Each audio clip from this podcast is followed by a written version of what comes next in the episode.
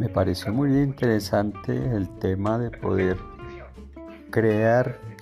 tareas a partir de Gmail del usuario de Google en Gmail y poder crear las tareas por esta aplicación que es muy fácil y se sincroniza con, con la cuenta de Google.